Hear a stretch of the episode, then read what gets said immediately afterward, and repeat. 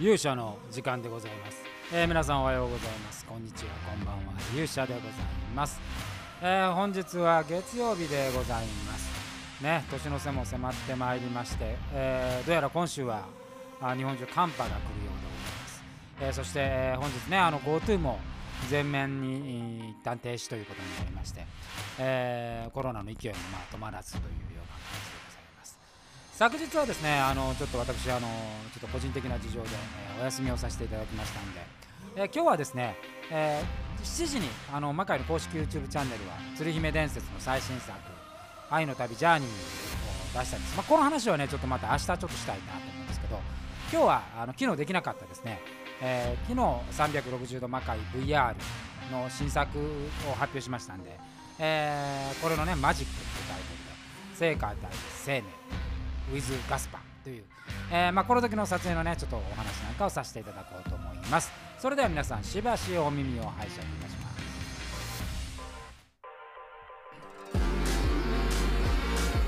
えーてなことでございまして、えー昨日ですね360度魔界 VR、えーエピソード8、9、えーですね、えーマジックでこれはあの撮影、ね、富士山麓の撮影なんですけどあの収録の順番としてはですね、え2番目に撮った、えー形で最初があの安成と生命を撮ってその後にすぐに撮ったあ作品でございます。なのでストーリーとしてはねあの続いてると。生命と安成が戦った後から後に続いているストーリー展開になってますね。続けて見ていただくとねここのストーリーの流れが分かるというふうに思います。で、えー戦い方はですね生命 VS 生命。まあ直接1対1っていうねシーンがその舞台なんかでもほぼなかったので場外でね何度かあるっていうあの集団戦ではあるんですけど。どうもねあのー、正解こと青葉光その場外戦で一度生命と遭遇してめちゃくちゃ怖かったと。でそれでトラウマになるぐらい一番怖いって言って一番怖いのはあそうかレーゼー高豊こと宮本優子選手でその次に怖いのが生命さん。と言っていましたで今日は今回はねあのぶあのまあ肉体的コンタクトじゃなくて術がメインなんです。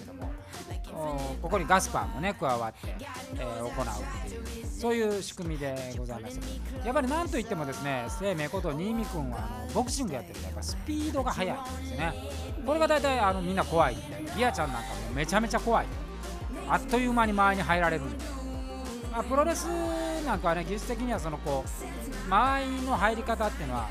ゆっくり入る。ものが基本ですのであのボクシングみたいなこうキュッと入ってくるわけじゃないわけですよ。でキュッて入られるとやっぱりもういきなりこう、ね、パンチの出せるしか、あの距離に入ってますからやっぱりみんな怖いっていう感じになるんですけど。あの新見君っていうのはね非常に不思議なタイプで大体相手の動きとシンクロする率が高いんですよ。もともと生命が戦い出したのはあ河合龍之介君がいた頃ね、えー河合龍之介君と戦うっていう河合君ってどちらかというとこう踊るようにあのくるくるっと回る動きが非常に多かったんですけどそうすると生命さんもなぜかくるくるくるくるっと回るというお互いがくるくる回るっていうまさに舞みたいな感じになるところから始まってでレスラーと戦うとですね割とラフな戦い方をするわけですよ。まあ、あの動きがもちろん速いっていう身体能力とかあるので戦い方がやっぱり人によって変わるで、まあ、名勝負と言われたウコンさんとなって、まあ、ウコンさんもどちらかというとシンクロ率高いんですけど、まあ、この2人が戦うとこのお互いの動きにこう、ね、触発されるように。で鋼君と戦ってねあの真真の鋼、えー前作ですよ。と戦った時もその動きとしてはですねお互いがこうシンクロしながら戦うということです。で今回はあの正解さんなので当然舞というものなんですけどこれはねやっぱりシンクロをしていましたね、え美しい美しい戦いだったというふうに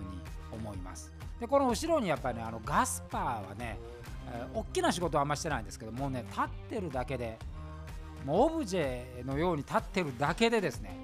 ものすごいシーンが変わるっていう。やっぱりあのガスパーことねリッキーは、えーペルセホネのの事務所の社長でありプロデューサーなんですけど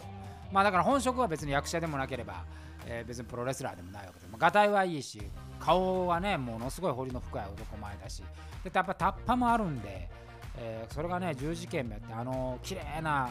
あ富士山麓のね、えー、ちょっと南欧系の建物の中にいると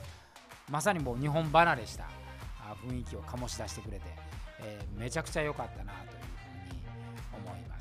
でまあ、この戦いねあの正海さんとしてはまあ敗れて去るわけですけども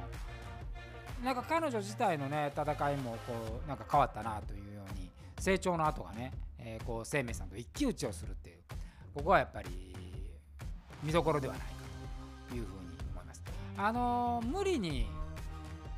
何て言うんですかねみんなアクションを覚える必要は僕はないと思っていてそれぞれが自分の持ちや持ち分のところでこう磨いていくと応用が効くっていう思っています。だから今正解に大事なことはやっぱり彼女は舞というね、えー、武器があるわけで舞を研ぎ澄ましていくということで、えー、変化を起こしていくっていう。これはねものすごく重要な